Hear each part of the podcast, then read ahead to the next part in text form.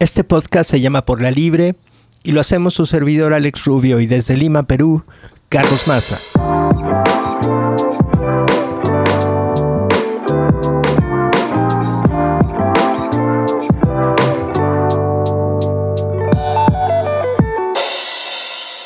Hoy vamos a tener una especie de diálogo de mesa fantasmal de invocar a algunas personas que nos escuchan y que además son nuestros amigos, y aunque no estén presentes, los invocaremos para contestar a sus dudas desde nuestros limitados horizontes y perspectivas.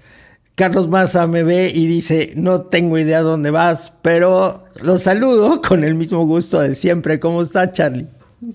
Hola Alex, con mucho gusto de verte otra vez como todas las semanas y con mucho gusto de eh, hacer este pequeñísimo alto en el camino. No es, no es que vayamos a hacer un alto en el camino, pero eh, hemos recibido algunos comentarios, aunque a usted le parezca inverosímil. Hemos recibido comentarios, este podcast ha recibido comentarios y entre esos comentarios pues nos han hecho ver que a lo mejor a veces damos por sentadas algunas ideas que no son claras para el resto de los mortales.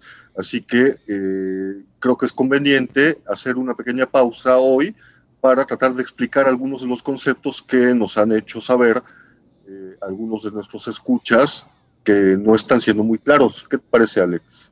Me parece bien y muy justo. Eh, vamos a comenzar con, con la primera pregunta, porque es cierto que hablamos aquí de términos que son distintos entre sí eh, derecho de autor, propiedad intelectual, derecho de distribución, derecho de acceso o derecho al acceso y de pronto parece que estamos todo hablando de lo mismo. Entonces, sin mucha maraña, vamos uno por uno. Y derecho de copia, que es eh, la traducción al castellano del nombre que lleva todo este asunto jurídico en el mundo anglosajón.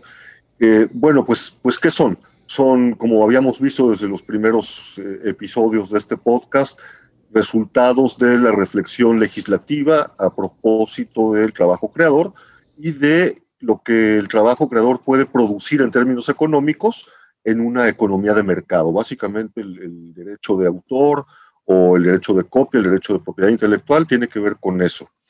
Hay, en primer lugar, dos dimensiones muy importantes del derecho de autor.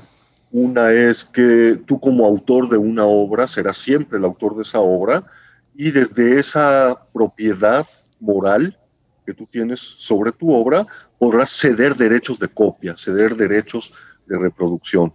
Entonces, casi todo lo que tiene que ver con el mundo del derecho de autor está enraizado en la parte que puede ceder la propiedad que uno tiene de ese material para que otro eh, realice negocios con ella, ¿no? Más o menos esa sería la primera diferencia.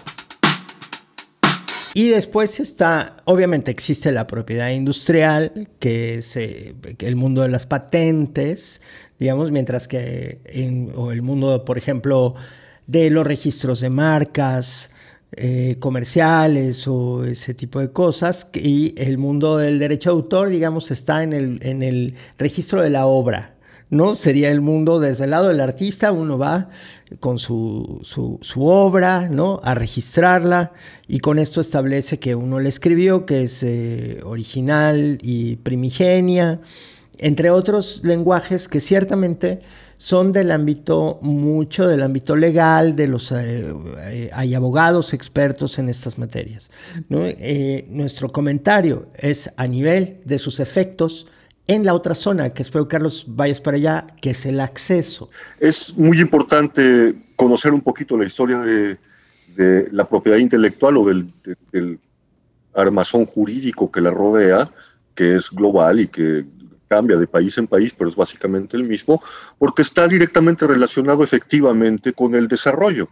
Eh, la invención, descubrir cosas, inventar máquinas, está relacionado con mejorar procesos productivos, está relacionado con el desarrollo. Por eso, en el discurso jurídico es tan importante la protección de la propiedad intelectual como condición para desarrollar la ciencia y la tecnología. Pero, al mismo tiempo, eh, es una traba, un obstáculo, una barrera que se le pone a ese logro de la humanidad, que es el conocimiento, el desarrollo, se le pone una traba de manera que no cualquier persona puede acceder a ese conocimiento, porque está protegido precisamente por su vinculación con el mercado y el desarrollo. Entonces aquí el problema es que eh, la herramienta que tenemos para proteger lo que creamos al mismo tiempo impide que otros tengan acceso a ella, que otros tengan disfrute de ella. ¿no? Ese es el punto en el que vienen las contradicciones y por ahí es por donde incidimos. Por eso nuestro capítulo inaugural tuvo que ver con la discusión, no de que nosotros estemos en contra de que las personas protejan sus invenciones, ¿no? ni que las registren, ni que exista la propiedad intelectual o el derecho de autor y los autores tengan el poder y la libertad de decidir quién y cómo copia sus cosas. Pero en nuestro primer programa nos hicimos la pregunta de si estos esquemas funcionan siempre de la misma manera y no deberíamos flexibilizar y acomodar a nuevos tiempos y el caso de la pandemia nos puso ahí la, pregunta, hasta ahora además negada por las farmacéuticas, de abrir un régimen especial de, ese, de esa protección industrial por el bien de la humanidad. Y era un escenario tan crudamente claro de lo que nosotros queríamos decir. Sí, porque suena, suena como absurdo, suena ignominioso pensar que el control sobre eh, la fórmula de la vacuna eh, esté contenida dentro de una caja fuerte de las empresas que la han desarrollado y no se puede distribuir eh, de manera general por todo el mundo porque está protegida por el derecho de autor, por, como propiedad intelectual. Entonces, por eso nos sonaba absurdo que existiera ese, ese límite en cuanto a las vacunas para la COVID o el COVID y eh, hacíamos el llamado a que fuera de dominio público. Debería ser entregada al dominio público la fórmula de la vacuna para que todos nos pudiéramos vacunar más rápido y salir más pronto de esta situación. Es como si el mercado y su lógica interna eh, estuviera trabajando en contra de que podamos vencer la pandemia. Es un poco esa la situación que uno, uno percibe, ¿no? La segunda pregunta o la segunda inquietud cuando discutimos este tema de, la propiedad y los registros y el derecho de autor es, entonces no deberían los artistas poseer, tener propiedad sobre sus obras, sus pensamientos, sus creaciones y eh, en ese sentido eh, vivir aunque sean pocas, escuetas, malas o tramposas, sus regalías no tienen derecho de todos modos a obtenerlas. Y creo que nos acercamos a eso de, de cómo en situaciones específicas puede ser que esto que se llama derecho de autor, al que no premie, al que no beneficie, sea propiamente al autor. Y es, no nos oponemos al derecho de autor, sí a las situaciones donde esto pasa, ¿no? Por ahí lo, lo lanzo, Carlos, para ti. Esa es, es, un poco la idea, digamos, la, la, postura más radical diría abolir el derecho de autor, todas las obras del conocimiento humano son del dominio público, pertenecen por naturaleza al dominio público, y entonces tendríamos que ordenar la sociedad de tal manera que los creadores obtengan lo que necesitan para vivir, para sobrevivir fisiológicamente, a través de una especie de renta básica. Pero ese es un, un esquema radical que está muy lejos de nosotros, de la posibilidad de echar a andar algo así, eh, habría que tender hacia allá, pienso yo en lo particular, pero está muy lejos esa realidad. Por lo tanto, tenemos que empezar a analizar cómo es que funciona este asunto de las regalías, cómo el autor cobra regalías por la venta de las copias que se dio al editor o a la industria de medios X, y cómo esta figura va generando también un, sistema de las estrellas, un star system, un sistema de privilegios y prestigios mediante el cual ciertos autores o autoras logran obtener, digamos, el reconocimiento del mercado y vivir de lo que crean, mientras cientos de otros autores y autoras no lo consiguen, ¿no? Algo debe estar mal en el sistema de regalías, en el sistema de derecho de autor, derecho de copia y regalías, que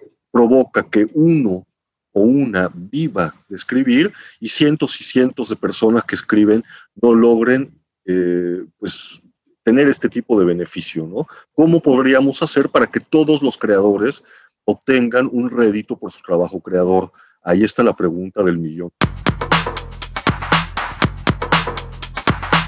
También está Internet y está la disrupción de la digitalización que hace todavía más difícil eh, resolver las preguntas de, la propiedad, de redefinir la copia, lo copiable y sus alcances, eh, que nos obligan a, a quizá la invitación central que es volver a pensar en esto, no dejar de, de, pensar y de definirlo, más allá de los límites legales estrictos de las supuestas reglas bajo las que opera en el mercado, sino también para desafiar otros temas, desafiar la escala, desafiar la velocidad, desafiar los conceptos de audiencia, regiones, zonas y todas las fronteras y las barreras en, en, un, en una nueva realidad cultural donde a lo mejor un autor puede tener una comunidad multinacional, interdisciplinar, más allá del lenguaje, y que las reglas y las fronteras y estos cuadritos que, la ley exige que sean así de claros, no sean tampoco un impedimento para que alguien pueda alcanzar a la comunidad de quienes quieren escucharlo, leerlo, disfrutar de sus creaciones, donde quiera que estén bajo, bajo, porque muchas veces están bajo normativas muy diferentes y eso son barreras al acceso. No, importantísimo lo que comentas, Alex. Eh, la responsabilidad que tenemos de seguir reflexionando alrededor de este, de este asunto porque no está resuelto, está muy lejos de estar resuelto y eh, sobre todo eh, muchísimas, muchísimas personas en el mundo no están pudiendo acceder a los contenidos de la creación humana y muchísimos creadores no están pudiendo vivir de lo que crean. Entonces hay que poner mucha atención en los esquemas que eh, le dan la vuelta a este panorama central del copyright, del derecho de autor, del derecho de copia, como son los Creative Commons, los copyleft y todos los proyectos que rodean a esto. Yo me, adelanto para prometer eh, un episodio de Por la Libre dedicado específicamente a dar a conocer repositorios y otros eh, espacios en los que podemos acceder de manera legal, directa e inmediata a contenido de altísimo nivel en la cultura de la humanidad. Yo creo que esa pregunta de qué se trata este podcast es lo que tratamos de resolver. ¿Qué significa hoy el acceso? ¿Qué significa hoy el derecho de autor? ¿Y por qué muchas cosas no están funcionando? ¿no? Sobre todo en, la, en relación de tener siempre una perspectiva eh, basada en los derechos humanos, enmarcada en los derechos humanos como la primera base de pensamiento. Antes de pensar si el copyright y el contrato y el, las... Pensemos desde los derechos y quizá podamos pensar más en el acceso y cómo hacer funcionar esta gran invención que es el derecho de autor, esta novedad, cómo la podemos hacer, actualizar, eh, proyectar al futuro como una herramienta para el bien de todos. Y quizá de eso se trate por la libre, ¿no, Carlos? De eso se trata por la libre. ¿Cómo vamos a hacer para que los creadores mejoren sus creaciones y su vida a través de la creación y el resto de las personas accedan a esas creaciones? Esos, esos son los objetivos iniciales. Y de eso se trata hoy. Como ya empezando a darle vuelta al capítulo eh, que, que va cerrando la primera temporada, si ustedes quieren, que yo la llamaría la temporada de la exploración. Y como verán, ya Carlos prometió una temporada que sea la temporada de los aterrizajes en, en otros planetas, con otros recursos. Así que nos seguimos escuchando. Gracias, Carlos. Gracias, Alex. Chao. Nos vemos pronto, nos oímos pronto. Por la libre es Carlos Massa, Alex Rubio, nuestro ID, una producción de Masas on the Beat.